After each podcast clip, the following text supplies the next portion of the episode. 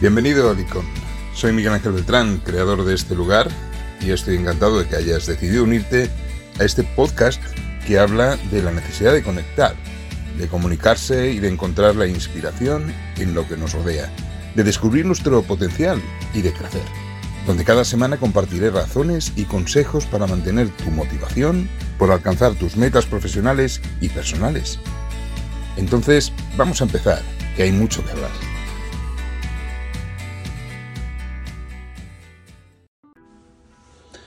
Al Capone dijo algo así una vez. He dedicado buena parte de mi tiempo a dar a los demás una vida placentera de agradables momentos, y todo lo que recibo ahora son insultos. Soy un hombre perseguido por la incomprensión y por la injusticia.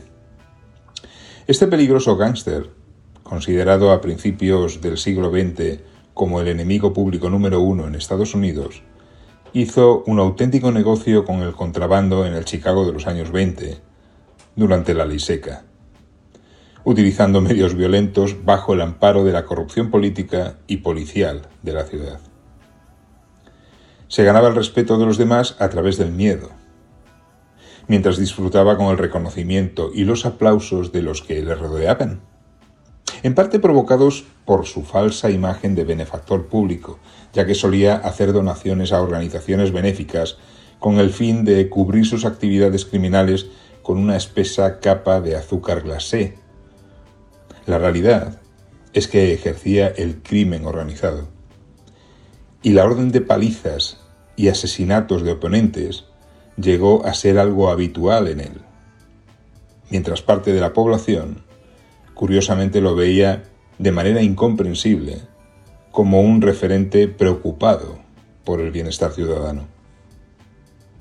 En la antigüedad, el imperio romano también se consideraba por muchos como el pilar moral y cultural del mundo conocido hasta entonces, una luz que iluminaba a los pueblos, los cuales iba conquistando por medio de la masacre primero y de la reconstrucción después para la que imponía un control dictatorial liderado a veces por auténticos déspotas, que manejaban aquel inmenso poder con mano de hierro y gran crueldad. Un ejemplo fue el emperador Calígula, quien ha sido descrito a lo largo del tiempo como un psicópata narcisista. Como buen dictador egocéntrico, gustaba de ser alabado por su pueblo como un dios. Así se mostraba él y como tal era considerado, gustase o no. Según las crónicas, Calígula sufría grandes problemas de insomnio, por los que a duras penas era capaz de dormir más de dos horas en noches que eran interminables. Pero eso no le impedía disfrutar de sus famosas fiestas y orgías, en las que desplegaba unos niveles de perversión que fueron también descritos posteriormente por las narrativas históricas. De hecho, a raíz de aquellos excesos, Calígula cayó en la enfermedad y pasó un largo tiempo postrado, algo que casi le cuesta la vida. Sus incondicionales rezaron diariamente por su salvación y ofrecieron todo tipo de ofrendas y promesas a los dioses por la salvación de su emperador. Finalmente consiguió recuperarse y esquivar la muerte, un trance que, lejos de hacerlo reflexionar sobre su vida desenfrenada, deformó aún más su carácter hasta el punto que, cuando se recuperó, una de las primeras decisiones que tomó fue la de ejecutar a quienes habían ofrecido sus vidas a los dioses si el emperador recobraba la salud. Y es que por lo visto había que asegurar que se pagaba la promesa no fuese a ser que los dioses se ofendieran y que cambiaran de opinión. Otra bonita costumbre de este gran hombre era el deleitarse con la tortura y la ejecución de los que llegaba a percibir que no eran de fiar, o de quienes interpretaba que no demostraban un respeto absoluto a su incuestionable forma de gobernar. Así que los quitaba de en medio de manera preventiva por el bien de Roma no era algo personal. Al final, después de una trayectoria repleta de abusos y de barbaridades, una conspiración de senadores y pretorianos lo dejó como un colador a puñaladas, porque él entendía que su manera de actuar era la correcta respecto de sus superiores valores morales, por lo que cualquier intento de cuestionarlos era necesariamente un acto propio de traidores que había que eliminar. Podría seguir hablando de muchos otros ejemplos sobre líderes o personajes cuya manera de ganarse el respeto de las personas les llevó a comportamientos extremos, de esos que ante cualquier oposición o crítica no tienen ningún problema para perseguir, castigar o incluso asesinar a alguien simplemente por su manera de pensar, sobre todo si no se alinea con sus intereses, valores o creencias personales, las cuales siempre están por encima de los intereses, valores o creencias que tienen los demás. Son capaces de exponer hacia sí mismos un amplio rosario de justificaciones sobre su razonada y acertada decisión siempre. Bueno, pues han pasado siglos y esos comportamientos siniestros aún provocan escalofríos, pero siguen siendo tan humanos como tú o como yo. En realidad, parezcan muy alejados de nosotros, la utilización de determinados razonamientos falaces para justificar nuestra manera de actuar con los demás está muy presente en todas partes y en todos los niveles sociales. Estas cosas se pueden dar en muchos escenarios.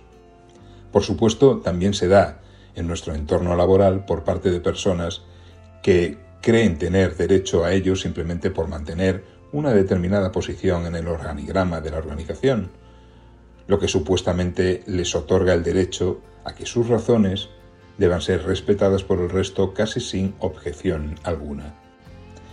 Después de muchos años observando estas cosas, me he dado cuenta de que la gente siempre exige respeto hacia sí mismo, pero pocos son capaces de valorar con honestidad si ejercen ese mismo respeto hacia los demás. Da la sensación de que esa actitud tiende a generalizarse cada vez más en estos tiempos. En realidad, ese respeto que tanto exigimos solo puede ganarse o perderse a través de nuestro comportamiento. Por descontado, el respeto no se gana a través del ejercicio de la simple crítica hacia el comportamiento de otros, ni mucho menos escondiendo nuestros propios errores o negando nuestras áreas de mejora con un montón de justificaciones. De hecho, si fuésemos capaces de ser honestos con nosotros mismos, nos daríamos cuenta de que andar juzgando siempre a los demás sin mirarnos antes al espejo es un esfuerzo inútil y muy arriesgado. Hay que tener cuidado con no pasarse de la raya en estas cosas. La crítica hacia otros es peligrosa porque es una patada a su orgullo. Si la persona a la que se dirige no mantiene controlada la influencia que su ego tiene en su autoestima, seguramente le producirá resentimiento si produce resentimiento en la persona a quien criticas, no puedes esperar que gane su respeto, mucho menos su simpatía y confianza hacia ti. A menos que el respeto que pretendas ganar sea el de Al Capone o Calígula. Somos humanos y tenemos tanto deseo de aprobación como miedo a la crítica. Por eso hay que tener tacto a la hora de ejercerla, ya que ese resentimiento que produce puede traer consigo un efecto negativo si lo que intentas es construir buenas relaciones o equipos de confianza. Y no se trata únicamente de las consecuencias hacia ti con respecto a ese objetivo, sino también de las que sufre el propio criticado si percibe que hay un intento de ponerle en evidencia en lugar de tratar de corregir para bien algo que para ti es evidente que está mal. De hecho, una crítica inoportuna o hiriente por un error cometido Incluso las supuestamente bien intencionadas a menudo no persuaden a quien van dirigidas y su reacción es ponerse a la defensiva, pudiendo llegar a culpar a otros o a todos de lo sucedido, o incluso llegar a verse a sí mismo como víctima de todos ellos. Utilizarán el argumento absurdo que sea con tal de no reconocer un error y a partir de ahí intentar corregirlo con honestidad. Pero siendo sinceros, todos somos humanos y esa es una reacción bastante común y bastante humana. Nos resulta tremendamente fácil sacar conclusiones sobre el comportamiento de los demás pero tenemos enormes dificultades para hacer lo mismo con el nuestro. Tales de Mileto fue un filósofo griego al que se le atribuye una frase muy adecuada para definir nuestra tendencia a ver la paja en el ojo ajeno y no la viga en el nuestro. Él dijo que como seres humanos que somos, lo más difícil es llegar a conocernos a nosotros mismos y lo más fácil es hablar mal de los demás. Nos cuesta mucho reflexionar sobre cómo actuamos y lo mucho que nos equivocamos. Tenemos como un velo en los ojos que nos impide reconocer nuestras faltas y defectos con claridad. Sin embargo, es asombrosa nuestra capacidad para verlas en otros, incluso sin conocerlos. Lo cierto es que hay muchas personas que parecen necesitar el estar permanentemente valorando y corrigiendo la conducta de los demás, pero no tienen la misma necesidad de intentar aplicarse eso a sí mismos. Se trata de una actitud que se ve mucho en los malos líderes, tal vez porque con ello tratan de compensar sus incapacidades a través de la mala educación en las formas. Qué gran error, ya que las heridas que infringimos en la autoestima de los demás pueden llegar a no cicatrizar nunca, y luego no hay posibilidad de redención, ya que probablemente esas personas no olvidarán jamás el daño sufrido. Si quieres corregir eso y empezar a ganarte ese respeto y reconocimiento que tanto buscas, Empieza por respetarte a ti mismo. Eso solo es posible a través del autoconocimiento. Pero la verdad es que da mucha pereza ponerse a ello, ¿verdad? Esta sociedad actual parece estar más centrada en defender su ego individual a capa y espada que en ser consciente de sus propios defectos para poder corregirlos y mejorar. Si quieres que nadie te respete, solo tienes que dedicarte a hacer críticas constantes a otros tanto si los sujetos a quienes las diriges están presentes como si no. Verás como, por mucho que esas críticas sean justificadas, poco a poco te irás quedando solo. Y los únicos que permanecerán cerca de ti serán los que un día te darán una puñalada en la espalda, como hicieron los senadores y los pretorianos cuando asesinaron a Calígula. Así que no me seas Calígula. Puedes hacer una prueba, Intenta aplicarte la norma de no hablar mal de nadie y de centrarte en todo lo bueno que sepas de las personas durante un tiempo. Verás que cuesta mucho acostumbrarse a hacerlo, ya que lo fácil para cualquiera es siempre criticar, censurar y quejarse de los demás sin mirarse a sí mismo al espejo. Una vez más, y para acabar, si tu objetivo es ganarte respeto y elogio de otros, ser reconocido como una persona valiosa a la que merece la pena escuchar y seguir, nunca vayas contra lo que es justo, ni cierres los ojos ante algo que no es correcto. Pero tampoco pretendas simplemente juzgar y criticar a los demás.